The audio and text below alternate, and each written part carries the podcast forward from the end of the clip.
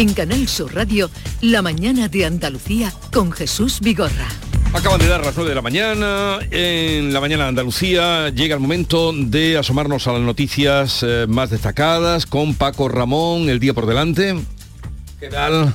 ¿Qué tal, Jesús? Pues mira, me contamos esa reunión que va a tener hoy eh, el Ministerio del Interior con las fuerzas y cuerpos de seguridad del Estado para abordar la situación de la violencia machista en nuestro país tras el, asesinato de al menos cuatro mujeres en las últimas 24 horas. El gobierno quiere informar a, las mujeres eh, de los antecedentes de violencia machista de sus nuevas parejas. Mientras estamos pendientes del caso de Marbella, porque hoy, según publica el diario Sur, hay un detenido después de que un familiar haya creído reconocer el cuerpo mutilado, una mujer que aparecía en la playa víctima también eh, supuestamente de la violencia de género, según este familiar.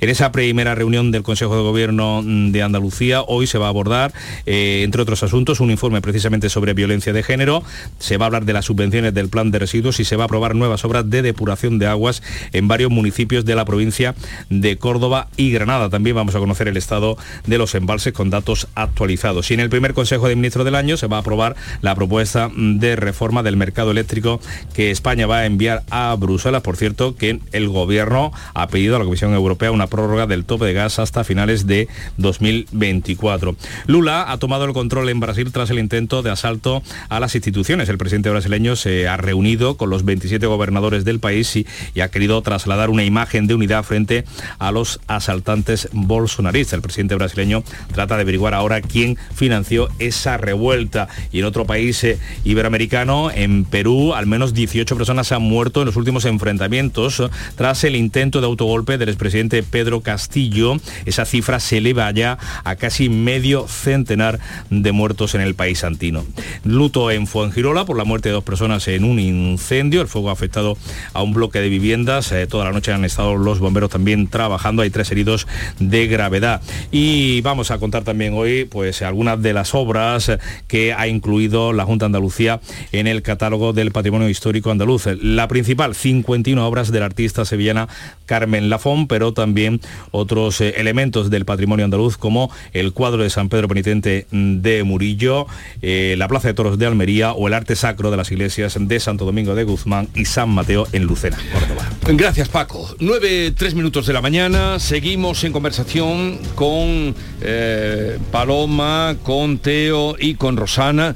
vamos a aparcar un poquito lo de Brasil, luego como mm, estoy citado, tengo cita con José Manuel García Margallo, podremos volver al asunto, pero a tenor de lo que decía Paco, de, casi, eh, no, de que medio centenar de personas han fallecido en el país, en, Perú, eh, tras el último intento de golpe ¿Tiene arreglo Latinoamérica? Dejo la pregunta ahí. Sí, bueno, porque qué, tentador. no, pero vamos a otro asunto. Qué tentador recordar, recordar el, el, arranque, de Pedro del Castillo, es que estamos hablando de Bolsonaro. De, Vargas Llosa cuando eh, Zabalita se pregunta en qué momento se jodió el Perú. es, es, que es tremendo. Y lo de Brasil ya, qué decir, el país tan grande, tan joven, tan original.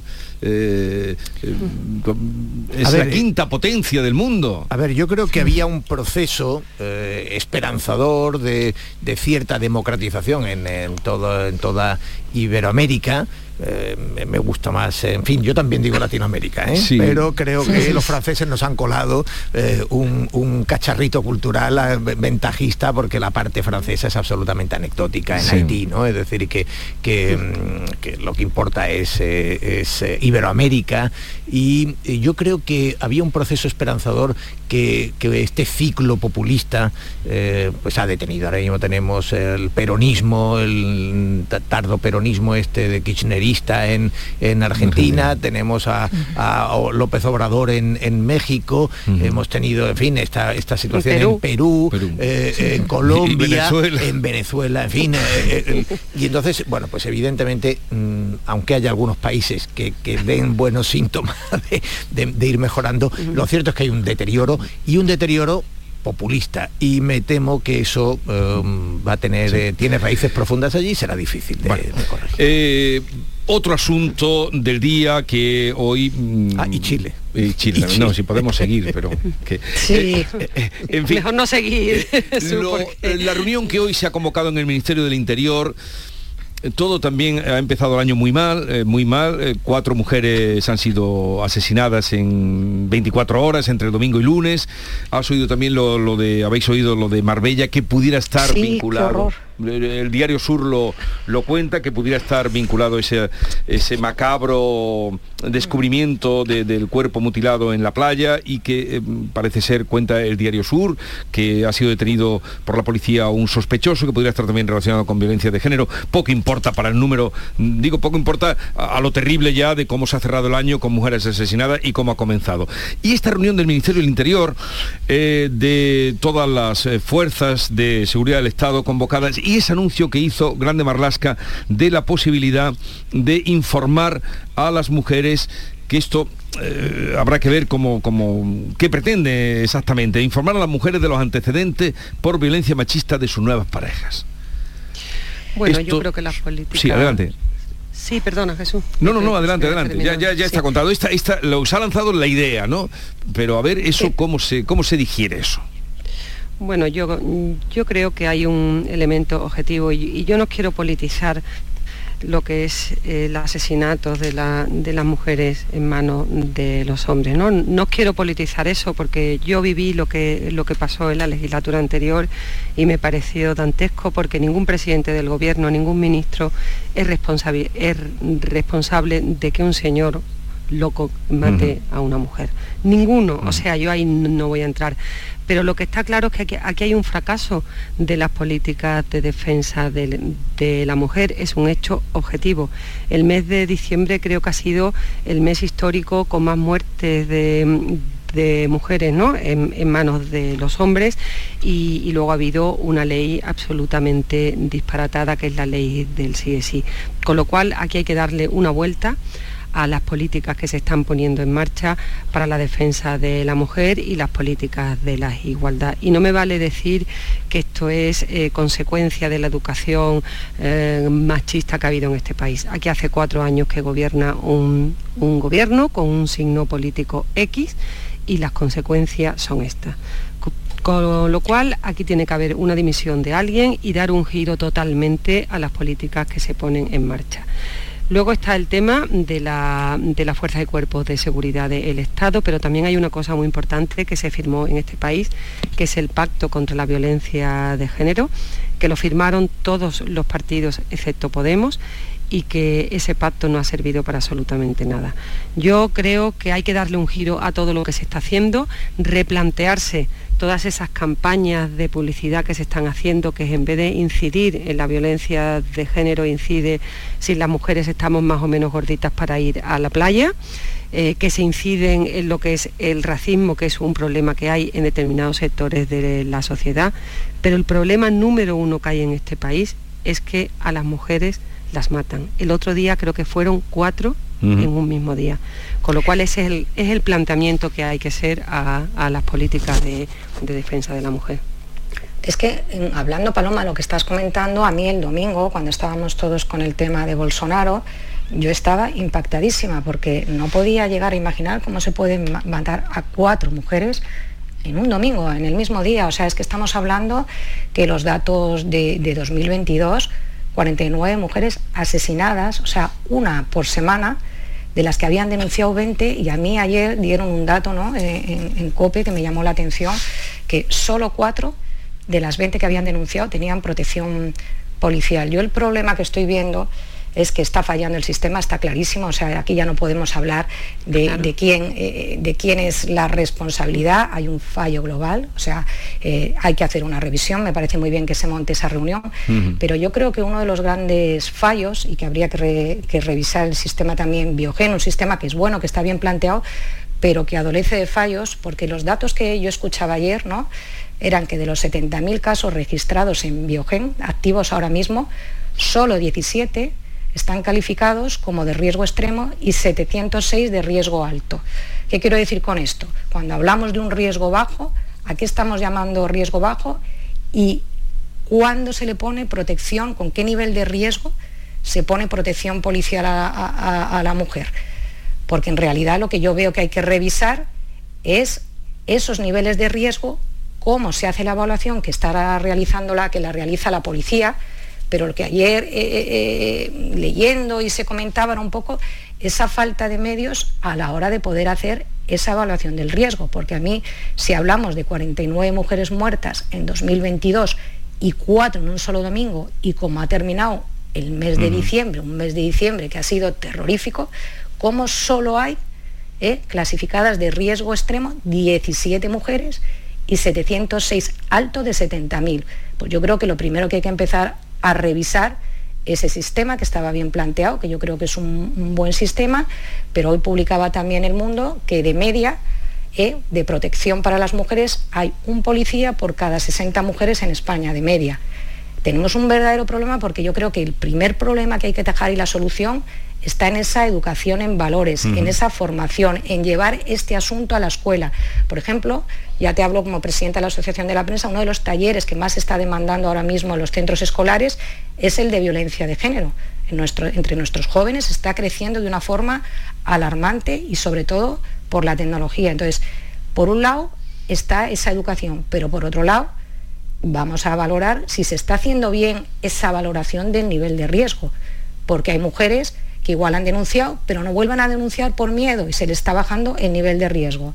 La policía dispone de todos esos medios, yo creo que es muy importante la reunión que se va a celebrar y a la hora de asumir responsabilidades yo creo que es fundamental esa coordinación entre los ministerios y que se llegue hasta el fondo de la cuestión porque efectivamente hay un pacto de Estado, se está gastando muchísimo dinero, muchísimo dinero, pero ¿cómo se está gastando? Se está gastando bien, se están distribuyendo bien los medios, los jueces y yo he escuchado hablar también a, jueces y psicólogos hablando de la importancia de ese informe psicológico, porque las mujeres también cuando van a denunciar son mujeres que vienen aducidas, manipuladas, controladas y hay una falta de información a la hora de valorar ese nivel de riesgo pues yo creo que es muy importante que se trabaje sobre, sobre eso, ver los fallos que puede tener el sistema biogen de protección de las mujeres. Yo creo que, a ver, las cifras son estremecedoras, mm. evidentemente es un es un asunto es un asunto que, provoca eh, estupor ¿no?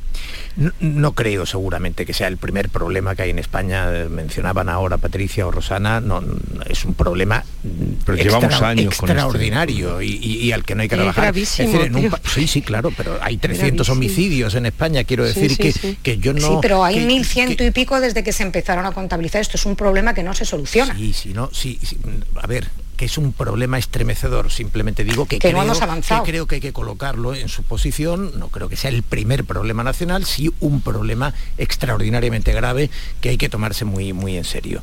Eh, yo creo que eh, Rosana hablaba ahora de que faltaba protección policial. El problema evidentemente es que cada mujer cada mujer con la sombra de una amenaza no puede tener un policía detrás y menos tres policías en turno eh, las 24 horas. En ese sentido, pues eh, claro que hay otras estrategias porque la sociedad no tiene ninguna mm. capacidad, digamos, de plantearse que la solución sea de carácter mm, de protección policial directa. ¿no?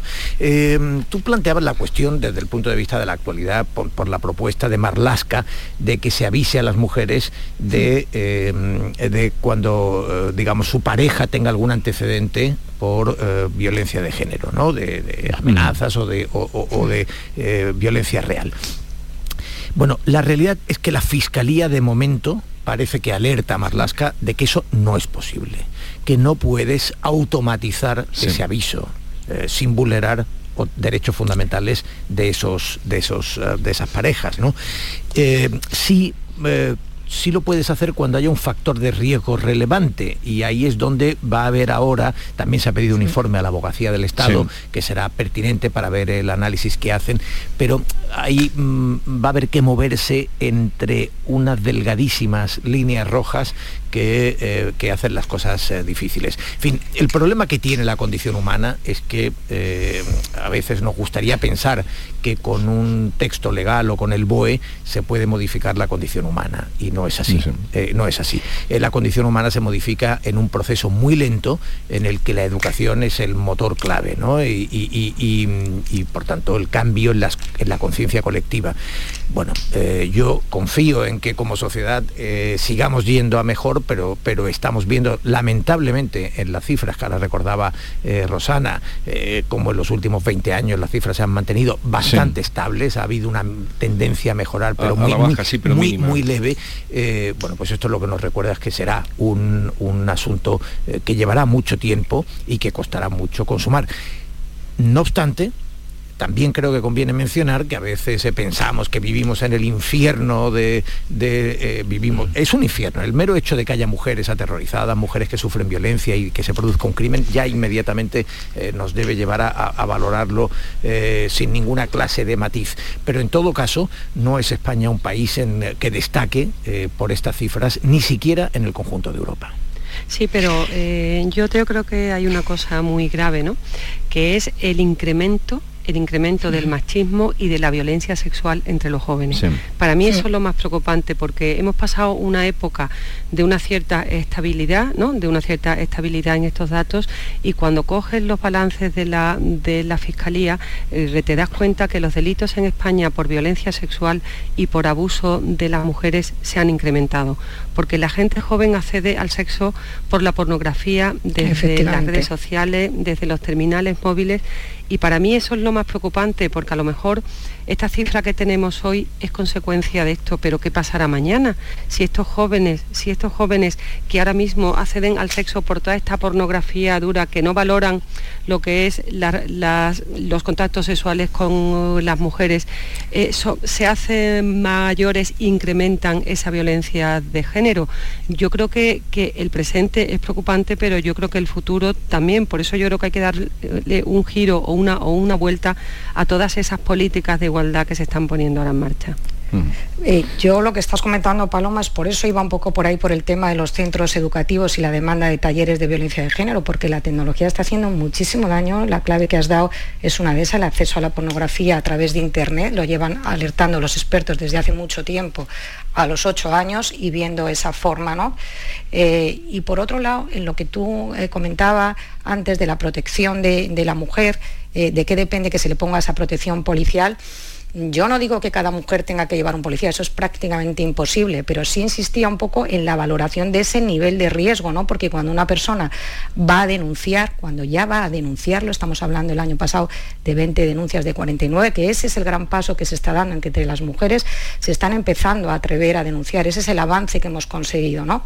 Y cuando la mujer da ese paso, en esa valoración del nivel de riesgo, lo que yo decía es donde hay que poner más medios, o sea, que no sea solo la mujer la que va a la policía, hace su denuncia y hace la declaración. En esa investigación policial, la policía lo que pide es tener más medios para que cuando esa mujer vaya a declarar, el juez también tenga una investigación que ha realizado la policía con más datos y más medios.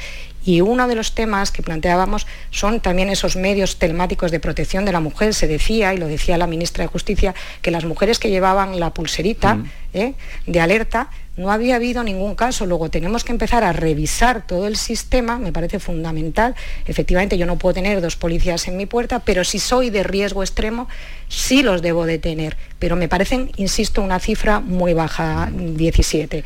Yo creo que no es el problema del Estado, pero sí es una prioridad de Estado. O sea, yo creo que ahora mismo que cuatro mujeres sean asesinadas en un solo día no tiene explicación, es de una gravedad tremenda y lo que pone en evidencia es que está fallando, o sea, que está fallando, que por más vueltas que le queremos dar, hemos avanzado mucho, podemos decir todo lo que queramos, pero que en 2022 una mujer haya sido asesinada a la semana, o sea, 49 en total, creo que, es un asunto de prioridad absoluta. Y, insisto muchísimo insisto muchísimo en que esos talleres de violencia de género que se están demandando en las escuelas deben integrarse dentro del currículum del sistema educativo. O sea, mm. que debe hacerse también una revisión de una ley que se toca constantemente, cada gobierno que llega toca la ley y la cambia, pero no marca prioridades, porque son los jóvenes a los que tenemos que formar en ese respeto, porque en el caso de lo que comentabas, Paloma, del móvil, el cibercontrol es uno de los riesgos mm. que se está disparando, o sea, que ese mm. control que ejercen en la mujer, en esa sobreexposición a través de los móviles, derivan muchos casos de situaciones también de violencia de género. un momentito, eh, Rosana, porque ya os había anunciado que tenía cita con José Manuel García Margallo, eurodiputado del Partido Popular, es ministro de Asuntos Exteriores y vamos a tener ocasión ahora de saludarlo. Señor García Margallo, buenos días. Hola, buenos días. Eh, gracias por atendernos, lo, primero, y le habíamos llamado, le habíamos citado para comentar los asuntos eh, que hemos vivido, el asalto en Brasil a las instituciones. Eh, ¿Cree usted que, ese asalto pues, al Tribunal Supremo, a la Asamblea, al Palacio Presidencial, ha sido algo espontáneo u organizado? Por todos los datos que, tengo y por las conversaciones que he tenido con, con los diplomáticos de la Unión Europea, los diplomáticos españoles y mis amigos brasileños, tiene toda la pinta de ser una cosa organizada desde hace, eh, desde hace un cierto tiempo. Ha habido una, una sincronización en, en las actuaciones, se ha producido en, en un momento eh, muy propicio para evitar males mayores, es decir, el presidente no estaba en Brasilia, el Parlamento no estaba en funciones y, por tanto todo parece indicar que ha habido una, una auténtica premeditación en, este tema. Mm. Y ha cambiado también en, horas, ¿no? Porque todos quedamos sobrecogidos la tarde-noche del domingo. Ayer ya vimos a la policía levantando los campamentos que se habían instalado frente a, instituciones, eh, o sea que está claro que ha habido ahí dejadez, pero ¿cree usted que, ya ha pasado el peor momento para Lula da Silva y para su gobierno? No, no lo creo en absoluto. Pero déjeme que le diga que lo que ha ocurrido en Brasil no es una, no es una excepción de lo que está ocurriendo en, en, América Latina. En América Latina eh, solamente, eh, me refiero ahora solamente a Sudamérica, solamente hay tres estados que tienen lo que podríamos llamar democracias liberales, es decir, democracias plenas, que son Ecuador, Uruguay y Paraguay. En todo el resto hay movimientos de, de algún matiz totalitario de una, de una forma, de una forma o de otra y en todas partes se están produciendo situaciones complicadas. En Venezuela no hace falta insistir, eh, la situación de violencia institucional en que se vive desde hace mucho tiempo. Hay siete millones y medio de venezolanos que están en el, exilio. En Chile, después del triunfo de Boric, se produjo la derrota eh, en el referéndum de los partidarios del proyecto constitucional que el gobierno que el gobierno amparaba en Perú, como usted sabe, se ha producido eh, la detención del expresidente Castillo. En Argentina tenemos el, procesamiento de la vicepresidenta de Cristina Kirchner. Es, es una situación muy complicada, probablemente la más complicada que ha vivido América Latina en, mucho tiempo. Y se está produciendo, y en Brasil se va a producir, lo cual eh, apunta que esto, esto no ha terminado, una asincronía entre eh, la presidencia y el Parlamento. Los regímenes, como usted sabe, son en América Latina son fundamentalmente presidencialistas. Mm. Las elecciones presidenciales es normalmente un duelo al sol entre, entre dos eh, candidatos. Aquí en Brasil, para a lo que usted me pregunta, fue un duelo entre Lula y Bolsonaro pero eh, el Parlamento está muy, muy fragmentado en todos estos países, lo cual dificulta enormemente la, gobernabilidad. Bolsonaro tiene la presidencia de la República, pero el poder legislativo eh, no lo controla, lo cual augura que los, los, eh, los choques van a ser relativamente frecuentes en, en Brasil, como, como lo están siendo en, otras partes de, América. América está en una situación muy, muy complicada. Es eh, el país en donde el llamado índice democrático, que mide eh, la estabilidad del sistema, ha bajado más, ha bajado 6 puntos, en, 14 puntos en, 10 años, y en estos, en estos momentos está en, vamos con señales amarillas eh, importantes el tema de la desigualdad y la, pobreza siguen estando ahí, se han acentuado como consecuencia del COVID. En tercer lugar, la situación más violenta, es el, continente más violento del mundo y tiene usted un fenómeno que es el narcotráfico, es decir, es que eh, el narcotráfico se ha convertido en una industria extraordinariamente importante, que maneja en toda América Latina algo así como 150 mil millones de dólares. Todo esto es un cóctel muy explosivo que se, está, que se manifiesta en distintas, en distintas partes de lo que está pasando en Nicaragua, lo que está pasando en Argentina, lo que está pasando en Chile, en Venezuela, en Perú y ahora en Brasil. Pues nos deja usted como un polvorín este análisis que nos hace y que le agradecemos. José Manuel García Margallo, gracias por atendernos. Un saludo desde Andalucía y que tenga un buen día. Pues muchas gracias. Buenos días. Adiós. Bueno, nos ha planteado mm, un auténtico polvorín, pero ahora comentáis algo, Teo, que te veo con ganas. La verdad es que ha hecho una eh, disección, al menos con argumentos. Pero tenemos que hacer una pausa y ahora vamos. La mañana de Andalucía. Aunque creas que no ha tocado, no pierdas la ilusión. Mira al otro lado, ahí va, está premiado. Ahora tienes más opciones de ganar. No hay lado malo en el nuevo cupón. Por los dos lados puedes ser ganador. Nuevo cupón diario. Ahora de lunes a jueves con premios a las primeras y a las últimas cifras. Además tiene un primer premio de 500.000 euros al contado. A todos los que jugáis a la 11, bien jugado. Juega responsablemente y solo si eres mayor de edad. Canal Sur Radio. ¿Buscas un espacio diferente para celebrar tus eventos? Nuestros barcos son el lugar de celebración ideal para bodas, cumpleaños y reuniones familiares. Sorprende a tus invitados con una experiencia inolvidable con Cruceros Torre del Oro. Más información en el 954-561-692 o en crucerosensevilla.com. Los Alcores está de rebajas y en ellas encontrarás todo lo que estabas buscando al mejor precio. Moda femenina, masculina, infantil, calzado, decoración, deporte, no las puedes dejar escapar. ¿Hay ganas de rebajas? Autovía A92 Salida 7, Alcalá de Guadaira, Sevilla. Centro Comercial Los Alcores. Mucho donde disfrutar. Canal Sur Radio. El resumen de la jornada con la última hora del deporte, la economía y el análisis lo tienes en el Mirador de Andalucía. De lunes a viernes desde las 7 de la tarde con Natalia Barnés. Canal Sur Radio, la radio de Andalucía.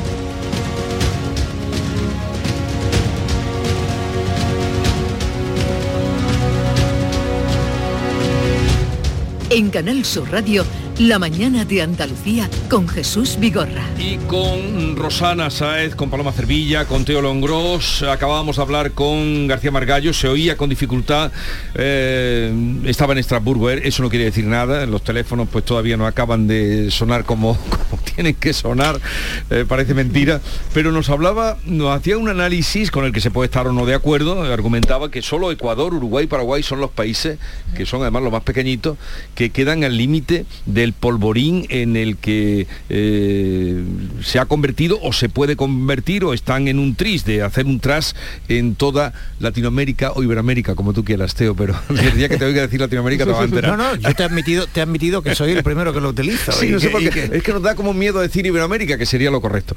Pero, pero claro, mm, es que repasamos como él ha hecho nombres y ha dicho la unión de la pobreza con el narcotráfico y con la violencia y ya tenemos gente huyendo de allí, los que pueden, y los que no pues se quedan y resisten. Sí, bueno, fíjate que, en buena medida ha ido haciendo una, ha ido enumerando algunos países que antes eh, enumerábamos nosotros aquí, eh, porque efectivamente trazan la cartografía del, de ese retroceso democrático. Y Margallo además eh, ha recordado en el índice en fin, estos índices siempre pueden ser discutibles metodológicamente, habrá, hay, no hay uno solo, pero en cualquier caso decía un retroceso de 14 puntos ¿no? en el índice de calidad democrática.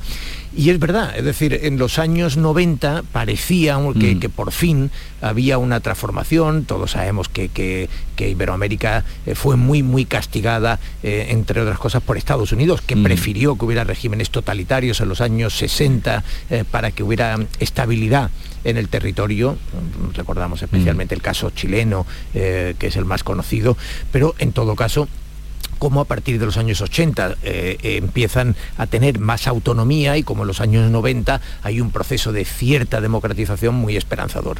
Mm, En el año 99 se produce la llegada de Chávez, si no recuerdo mal fue en el 99, de Hugo Chávez al Mm. poder en Venezuela y a partir de ahí eh, cunde mm, se extiende como la pólvora ese populismo, por cierto, vinculadísimo al, al propio grupo de, de politólogos de, de Podemos, que luego sería fundamental.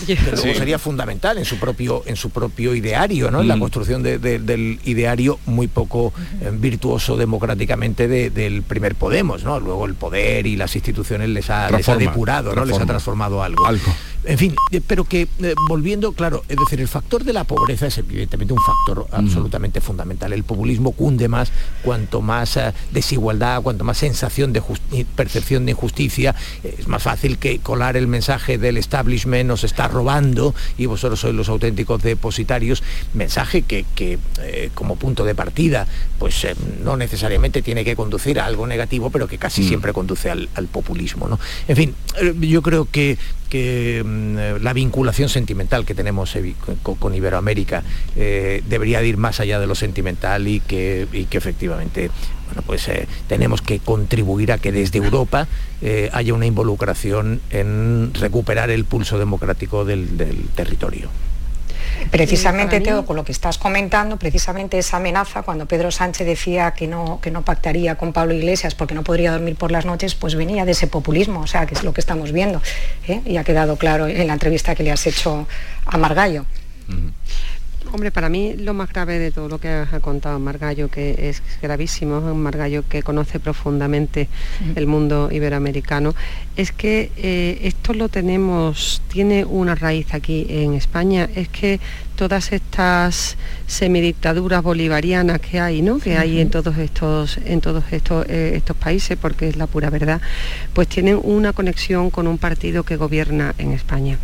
Y para mí eso es gravísimo, porque todos sabemos como, como Pablo Iglesias, incluso Yolanda Díaz, ¿no? que, que parece ser que es la esperanza de, de una parte de la izquierda española, aplauden pues, pues muchos gobiernos que están en estos países. ¿no? Para mí la gran preocupación es que han llegado a Europa, han llegado a Europa a través de España, porque, porque muchos de los líderes políticos de la extrema izquierda española han nacido, eh, su caldo de cultivo son estos países, pues Venezuela, todas las vinculaciones de Podemos con Venezuela. Para mí eso es eh, lo más preocupante, aparte de la situación de un, de un continente que, como ha explicado Margallo, tiene el germen de la pobreza y la desigualdad, que es terrible, el germen de la violencia y el germen del narcotráfico. Pero en Europa hay que estar muy alerta porque hay una vía de acceso de ese caldo de cultivo a través de España, claramente. ¿No? Y Eh, estábamos hablando de lo último, ¿eh? de- Sí. del tuit de Cuca Gamarro y las declaraciones de Podemos también son unas declaraciones muy duras, decir que el PP de golpes de Estado con togas, o sea, que es que eh, hablamos de unos... Pues pero a eso voy, que es que van esa declaración de la que apenas se habla es gravísima, vamos, o no sea, solo Podemos, golpes ¿eh? de Estados con togas. No solo Podemos, el presidente del gobierno ha sido Sí. el primero que ha hablado. que lo dijo en su día, digo ayer, digo, este ha sido en concreto ayer, pero que se está diciendo que en España damos golpes de Estado con togas, eso es gravísimo, desde diciembre se está discurso-. Todo este discurso de Pedro Sánchez desde el verano, de los poderes oscuros, de esa derecha mediática, judicial, el golpismo con togas, los jueces fachas, en fin, eh, toda esta historia es, mm, es jus- co- coincide exactamente con aquello de lo que estamos hablando. Y, y antes Claro. eh, hablábamos de- del tuit de Gamarra y decíamos que es verdad, que no había sido eh, en el momento procesal oportuno pero que sí tenía fundamento, que sí era, sí era, sí era real, ¿no?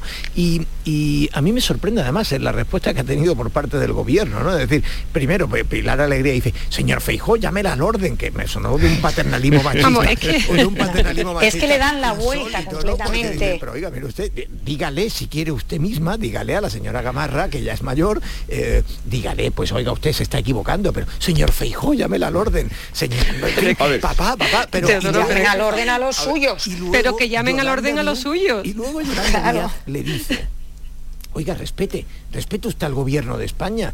Hombre, mire usted, mire usted, si usted quiere que... Pero todos duermen bien por la Si noche. quiere, usted dígale, señora Gamarra se ha equivocado. Se ha equivocado por esto, por esto y por esto.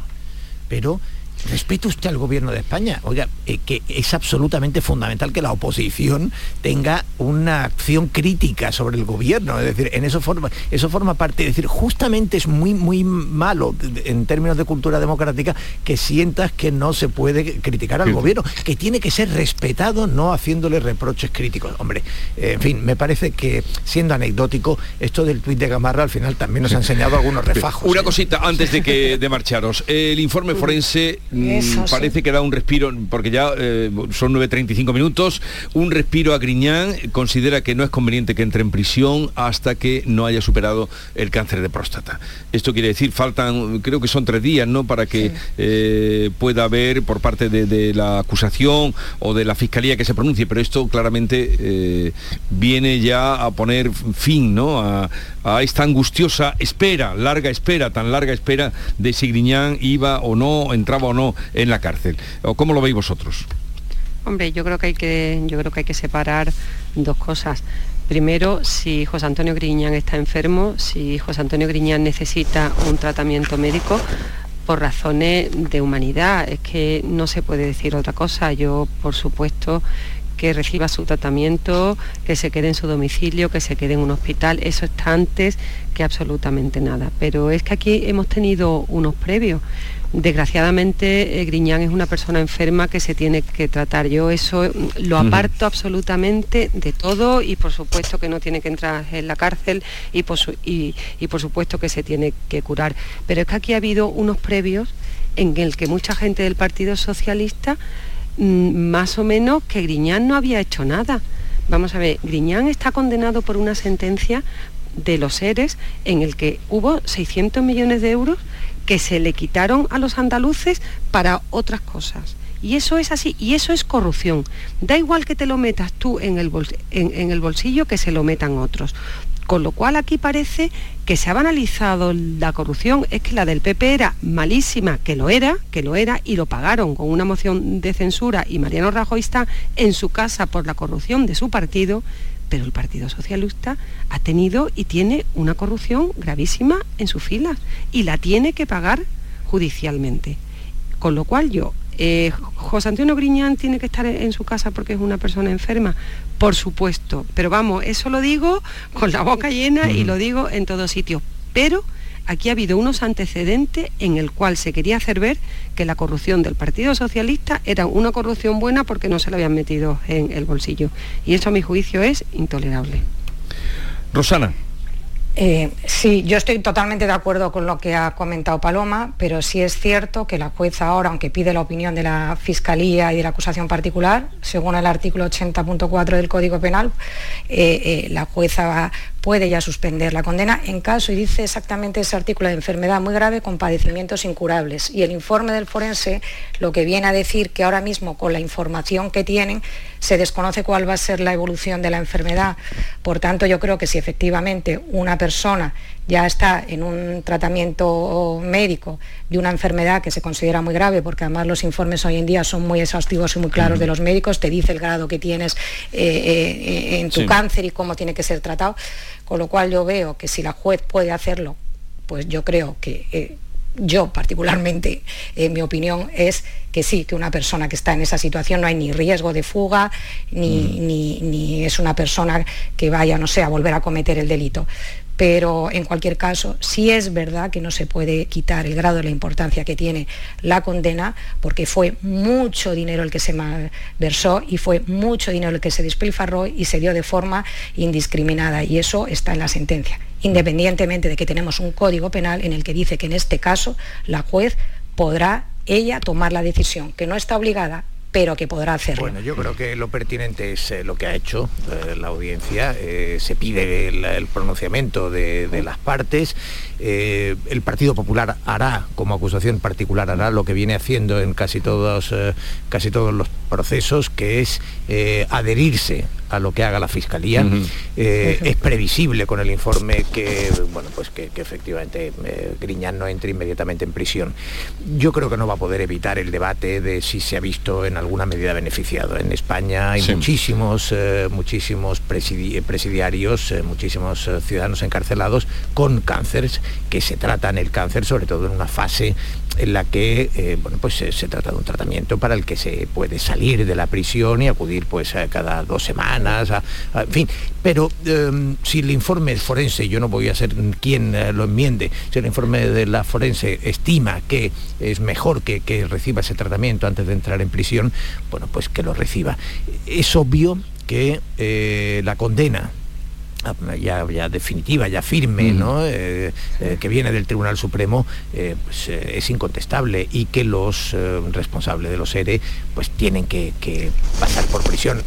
Eh, José. Antonio Griñán no puede Sí. ser eh, no puede ser exculpado por su partido eh, y más sin ninguna clase de, de- de, de acto de contrición cívica, eh, no religiosa, no puede ser exculpado y desde luego no puede, como ha dicho la portavoz Ángeles Ferriz, eh, mm, eh, identificar lo que está ocurriendo con una cacería eh, del Partido Mm. Popular para llevar a Griñán a prisión. Es una condena mm, grave, eh, ya digo, firme, que viene del Tribunal Supremo, de la máxima instancia. Y por tanto, pues sencillamente, si el for- la forense establece que debe de recibir el tratamiento antes de entrar en prisión, pues que reciba ese tratamiento y que, y que eh, se haga de esta manera.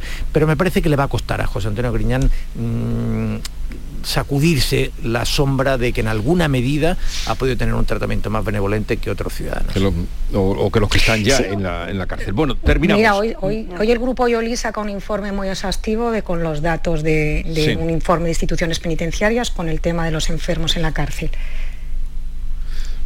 Pues ahí lo dejamos para quien quiera leerlo. Eh, Rosana Sáez, Paloma Cervilla, Teo León Gros, que tengáis un bonito día. Hay una niebla tremenda. No te habrás traído en la moto, ¿no? No. Vale, vale, has hecho bien. Has hecho bien porque se ve desde aquí la ventana que da a la isla de la Cartuja. No sé por ahí, por, por donde estás tú, Rosana, eh, pero hay una niebla y lo decían también desde la Dirección General de Sí, Tráfico. una humedad aquí también, ¿eh? O sea, tenemos unas ganas de ya un poquito de ver la luz de la primavera. No es lo propio, espera que tiene que llover, espérate que tiene que Ya, llover. ya, que tiene que Yo tengo un sol sí. estupendo, ¿eh? Yo tengo un sol estupendo aquí en Venga, Madrid. que tengáis un Me voy a dar un poco de envidia. Adiós, adiós, buenos días, adiós. Buenos días. Adiós a todos.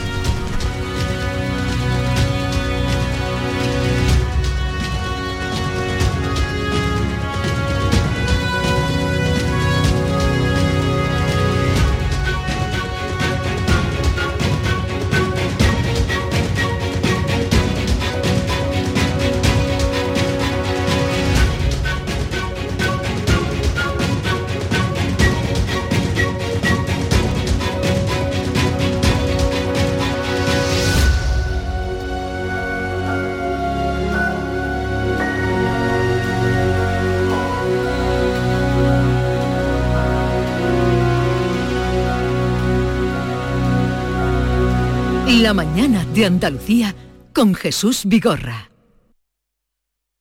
Hola estudiante, ¿estás buscando una habitación para el segundo semestre? Nido está cerca de las principales universidades. Habitaciones y estudios con baño, gimnasio, cines, salas de juegos, servicio de catering, eventos y mucho más. Desde 520 euros mes, todas las facturas incluidas. Reserva tu habitación ahora en nidoliving.com. Canal Sur Radio. Consigue mejorar tus notas este curso. No te la juegues. En Academia Méndez Núñez abrimos grupos de clases de apoyo y preparación para la selectividad. También abrimos nuevos grupos de idiomas y de oposiciones de administrativo. Contamos con clases online y presenciales. Ven a Academia Méndez Núñez y lo conseguirás. Más información y reservas en academiamn.com. ¿Cómo han ido las fiestas? Seguramente has comido, bebido y reído mucho. Y quizás también has gastado más de la cuenta, ¿verdad? Ahora llega la cuesta de enero. Pero, ¿qué pasa si tu boca necesita cuidados? Pues no pasa nada. En The Implant te ayudamos. Este mes un 12% de descuento en tu tratamiento. Y sáltate la cuesta de enero. TheImplant.com, tu clínica de confianza. Llega la Supercopa de España desde Arabia Saudí, un torneo a cuatro que comienza con las semifinales. y desde este miércoles juegan los dos primeros clasificados de la liga y los dos finalistas de la Copa del Rey de la temporada pasada. Entre ellos está el Real Betis Balompié. Y este miércoles vivimos la primera semifinal en Canal Sur Radio desde las 7 y cuarto desde el Estadio Rey Fat de Riad, primera semifinal de la Supercopa de España, Real Madrid, Valencia con Javier Pardo. La Supercopa de España en Canal Sur Radio, en directo desde Arabia Saudí. Más Andalucía, más Canal Sur Radio.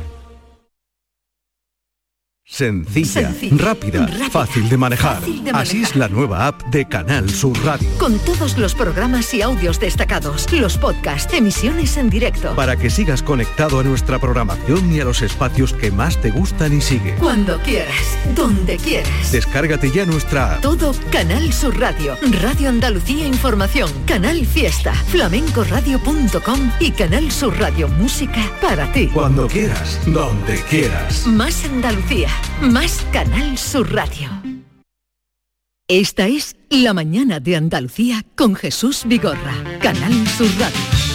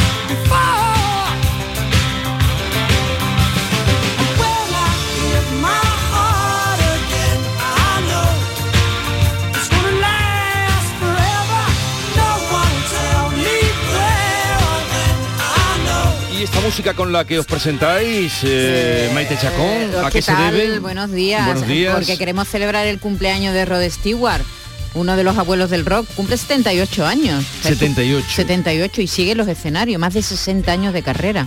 ¿Qué Ahora tienen parece? una larguísima vida en ¿Verdad? Sobre todo los Después de rockeros, lo de ¿no? mocedades. ¿Cómo que los rockeros? ¿Y mocedades? Y mocedades, eso digo yo, y mocedades. Y Rafael. Y Rafael, y Rafael, y Rufael, y Tom John. Me cachi la más. David, algo, buenos días. Buenos días. La verdad es que está de moda ahora ser mayor y ponerse otra, eh, otra vez en los escenarios, ¿no? Oye, Otra y- vez no, es que visto- no se ha bajado nunca. Es que he visto un vídeo del cordobés que tiene 87 años que está toreando en una plaza otra vez. Vamos, Bueno, eso sería en un cumpleaños, en la Sí, fiesta. pero que la, la Pues gente mayor está cuidado, muy... cuidado con las vaquillas, ¿eh? que las carga el diablo, hay que tener mucho cuidado. Sabes que hace, eh, él ha tenido, sufrió cáncer y lo Mm. superó y todo. Rod ha tenido una vida muy. Y además es muy. Ha, hecho- ha grabado todo tipo de discos, no solamente ha hecho rock, también tenía una faceta más popera y después unas versiones preciosas de estándar, de clásicos. Eh, a mí siempre me ha gustado mucho cantando. Tú sabes que Sí. tiene un peinado típico británico, Sí, sí, sí. ¿no? Porque es que eh, eso Bueno, yo creo que los peluqueros o sí, típico de sí, él o típico no británico. Es decir, los peluqueros en el Reino Unido, pues eh, uno de los clases que dan es hacer ese peinado que se hacen muchos artistas británicos. Sí. Y hace unos años leí un artículo en el que se contaba el secreto que tenía Rod para ponerse los pelos así de punta. Ajá. Y era que se ponía mayonesa en el pelo. ¿Cómo se va a poner mayonesa? ¿Qué me estás contando? ¿Mayonesa en el Se pelo? ponía mayonesa en el pelo. Mira, mira que los discos de versiones que tiene son preciosos. A Tiene algunos de Navidad incluso, eh, como este. Pero ya se ha pasado la Navidad, Javier Reyes. Bien, Muy elegante, adelantemos. un señor muy elegante. adelantemos hoy. ¿Puedo contar otra cosa de un señor mayor? Eh, ¿Sabéis quién es John Lydon, no? El, el de los Sex Pistols, que tiene 66 años, pues... Oye, mm, no, tampoco es tan mayor, no, no te está mayor, no, no, no lo quiero decir aquí. En esta mesa no quiero decir la edad- las edades, pero que se quiere presentar a Eurovisión, el de los Sex Pistols por Irlanda. Se ha creado un gran debate en Irlanda si deben ir a Eurovisión. Pero existe personaje. Eurovisión todavía. Existe Eurovisión y, Como que, y- que sí existe Eurovisión y con mucho éxito. de esa altura que se lía cada año aquí con Eurovisión, ¿no? No, Eso, que hagan, deberían hacer Eurovisión tercera edad. Igual que hay Junior, Eurovisión Senior, no estaría mal, ¿no? Sí, Pues sí. mira. Que vayamos edades, estas cosas. Karina. Eurovisión Senior.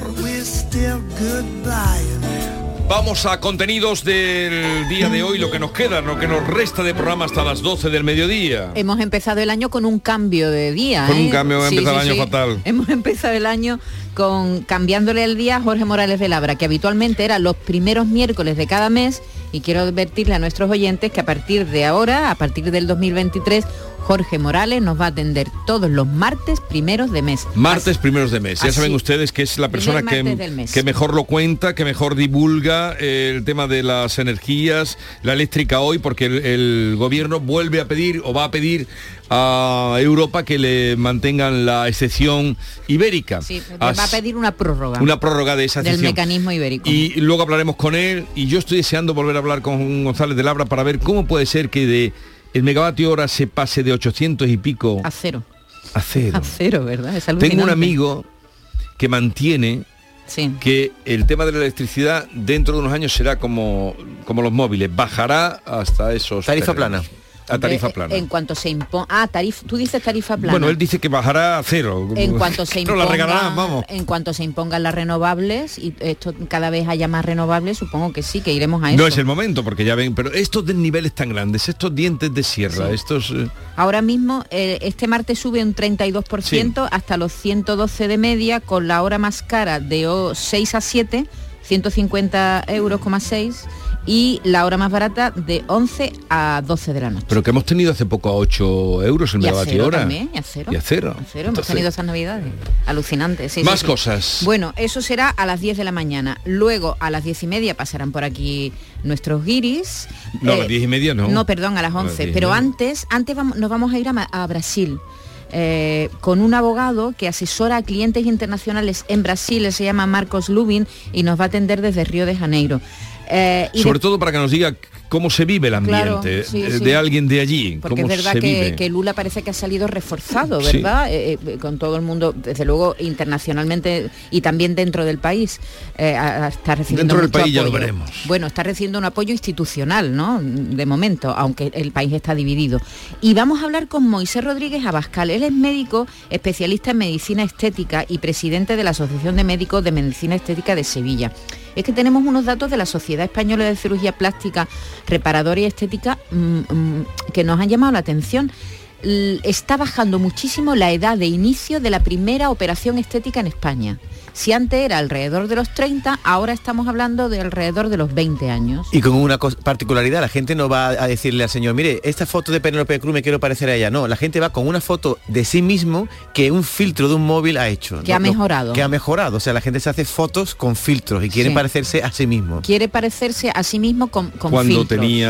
No, cuando tenía no, tú o mismo La ahora- creación que tú haces. Tú imagínate que tú te pones una foto con Tu pelo. creación. Tú le dices al, al que te olvides ya de pelo, que a mí no me vas a poner pelo. No, nunca se sabe. Mira eso en el Soto, ¿eh? Cuidado, ¿eh? Cuidado ¿Qué con el pelo. el- Porque se ha puesto... Pero tú por qué que no me he cuentas las, las Porque, intimidades de la hombre, Soto, gente. Soto salió otro día en el programa de Canal Sueste de, de Sarriá por la noche y tenía una mata de pelo. Digo, ostras, el Soto cómo se ha puesto de Bueno, pelo. una mata de pelo no tiene, pero tiene Bueno, pelo. tiene un pelucón Tiene que, un que pelo. estaba calvo como tú. Pero se dedica, él se dedica al mundo de la música, al mundo del espectáculo. Pero tú no- ¿Qué le vas a criticar a José Manuel Soto? No, te digo que tú, que te puedes apuntar a la moda y te pone una, una melenita un día. a mí que- no, porque no me ven. Bueno, Tú presumes mucho de pelo, David, pero perdona Ah, que te yo diga. tengo Bueno, buena de entrada aquí a ahí. 100 años Llegará, todo llega, todo llega. ¿eh? Eh, a las 11, como hemos contado, eh, tertulia de Guiris, eh, eh, que vamos a hablar de algunas. Mira, vamos a hablar No con- descubras, no sé. No, no avanzo nada. Oye, entonces ¿puedo de contar yo una cosa que acabo de ver en redes? Que a mí me gusta mucho antes de entrar en el programa. En redes estoy viendo un gran debate que hay. ¿Qué se ve- mueve en redes? Se ve un vídeo en una autovía, creo que ha sido en Helves o en Corea, donde un camión está parado en un semáforo y hay tres ciclistas que le quieren abrir la puerta al camionero y le quieren pegar. Tres ciclistas que le quieren matar. Y se ha creado un debate entre los que están a favor de que los eh, ciclistas circulen con normalidad por las carreteras y los que dicen que no, que anden por un camino que es una actividad deportiva, ¿no? Y me, me- me parece llamativo, ¿no? Que- Te, te hace- te parece llamativo, pero el mundo ciclista y carretera... eso es un debate que un día deberíamos un abrir debate, aquí, pero ¿no? ese, ese debate es muy complicado. ¿Qué habrá hecho ese camionero para que tres ciclistas se abalancen para él tirándole piedra al cristal? Y todos le han abierto la puerta, lo querían sacar por las piernas del- camión, ¿no? Sí. Y los demás mirando y grabando. Eso es otra cosa. Oye, pero no, eh, te- eh, el mundo ciclista eh, tiene, tiene un debate profundo. Sí, sobre todo los domingos, ¿no? Que muchas veces se ponen No, a circular todos. No, pero ta- también porque a, a ellos que es, eh, o sea, que es de elogiar que salgan con su bicicleta y hagan deporte y tal, pero es que a veces se meten por unas carreteras imposibles imposibles de estrechas donde no hay nada de arcén Ujú. y, y es, es- Y dificulta- la verdad es que son muy audaces para meterse ahí yo te, puedo- te podría nombrar carreteras como tú de las que te has encontrado y decir pero cómo pueden ir por esta carretera Eh, que hombre si, si fueran ellos solos si fueran ellos solos el problema es que compartimos no coches y carretera coches y, y bicicleta entonces El debate está en que hemos, convertido unas vías de comunicación que son para transporte y tal en una vía deportiva, porque el que hace ciclismo realmente podría hacerlo por otros luego, en caminos. ¿no? principio- Cuando ¿Qué vaya- camino lo va a hacer? por Ellos, los- ellos tendrán derecho no, también, derecho a la pagan sus impuestos y por todo el mundo tiene derecho a Pero- circular pero por la que- No estoy de carretera. acuerdo. No estoy Ea, de acuerdo. ea, Otro no, día pero de ellos acuerdo, no pero lo que sí es un riesgo ¿Por dónde mandamos a los ciclistas? ¿En no hay- helicóptero Anda o que, no, cómo? anda que no hay camino, como dice Jesús, carreteras con márgenes. No sé qué carreteras con márgenes claro. desde luego una carretera que no tenga margen eh, pero por su por su eh, No, tú te- seguridad tú- no, ellos, no. ellos van en fila india Bueno, cuando fila no hay india no siempre Los que van. en fila india. No, por eso te digo que muchas veces cuando no van en fila india ocupando toda la carretera, entonces yo digo, hombre, apartaros un poco, que, que, que, que- no, que, No, que me yo de- cada vez que me encuentro en según qué carreteras, digo, madre mía, qué audaces son, qué valientes son de meterse aquí, ya no por lo que la barbaridad que podamos hacer cualquiera de los conductores, que las hacemos, sino por el riesgo que están corriendo en carreteras, mm, y tú te habrá pasado también, ¿o no? Conduces claro que tú. me ha Pero ¿por qué no traemos aquí un día unos ciclistas y unos camioneros y que hablen entre ellos a ver si solucionamos No, el porque problema? te, te- te van a pegar, te van a Ah, pegar. no, porque nosotros somos David, los, te van a pegar. los moderadores. Te van a pegar. un temita de no, pero es verdad, es verdad que hay carreteras. Es un eh, debate que está en la sociedad. Cuando vamos conduciendo, los ciclistas, cuando van eh, en la carretera, todos tienen un problema con los demás. Sí, pero también nosotros vamos siempre con mucha prisa y no somos capaces de esperar un poquito y, y adelantar tranquilamente a un grupo de ciclistas que, que va delante tuya. Tampoco tenemos que ir, ¿sabes? No pasa nada porque no, el pero coche, aminore un, poco de coche la por velocidad. por la inercia que lleva, mm, ya va de 60 para un arriba. y el tráiler que Bueno, va- dejemos el tema, cuando queráis planteamos este tema, cuando venga un poco más de mejor tiempo, porque ahora salen menos. Hoy con la niebla ni te digo. Aquí, aquí. ¿Algo más? ¿Ya habéis terminado? No, de- Hombre, te, po- que quería contar más cosas de las 11, pero no me has dejado, así que nada, hasta aquí hemos leído. El Ministerio del Interior se ha reunido este martes, se reúne este martes eh, con todos los cuerpos policiales después de las cuatro mujeres asesinadas por violencia machista en 24 horas, como saben. El aumento de las mujeres asesinadas, tanto a finales de año como a principios de este, alerta o ha alertado todas las alarmas. También a García Barbeito. Querido Antonio, te escuchamos. Muy buenos días, querido Jesús Vigorra. Perversos de la locura. Una riada de sangre, una riada de muertes que nadie, por más intentos, sabe cómo se detiene. Y para colmo de males, no solo no mengua, crece. A manos de los violentos siguen muriendo mujeres. La realidad del fracaso es dolorosa, evidente celos, maldad, lo que sea. Pero no hay aquí quien frene esta orgía de cuchillos, de escopetas que no tienen más obsesión que cerrar un trato que nadie quiere y ellos, ciegos homicidas, saben cerrar para siempre. Y al final, lo que sabemos, salvo excepciones a veces, una venganza que huye o se entrega alegremente y en el suelo quedan muertas mujeres y más mujeres. No hay cárcel que los asuste, a ninguna pena temen. Fracaso de autoridad, un fracaso de las leyes, fracaso de educación. Hay silencios que no pueden gritar por miedo a perder y al final todo lo pierden. Algo está fallando aquí y aunque nos duele y nos duele, no hay quien acierte y acabe con tantas y tantas muertes. No quiero días de luto en la vida de la gente, ni minutos de silencio. Hace falta algo más fuerte. Busquemos en los principios. Qué mano blanda consciente que se desmanden las manos que los cuchillos sostienen. Menos flores, menos llantos, y haya mil ojos pendientes de los canallas sangrientos, de la maldad que no duerme. Hay que cortar la locura, hay que parar tantas muertes, si no, seguirá el fracaso, por más que nadie lo quiere, de este sangriento vivir, asesinando mujeres.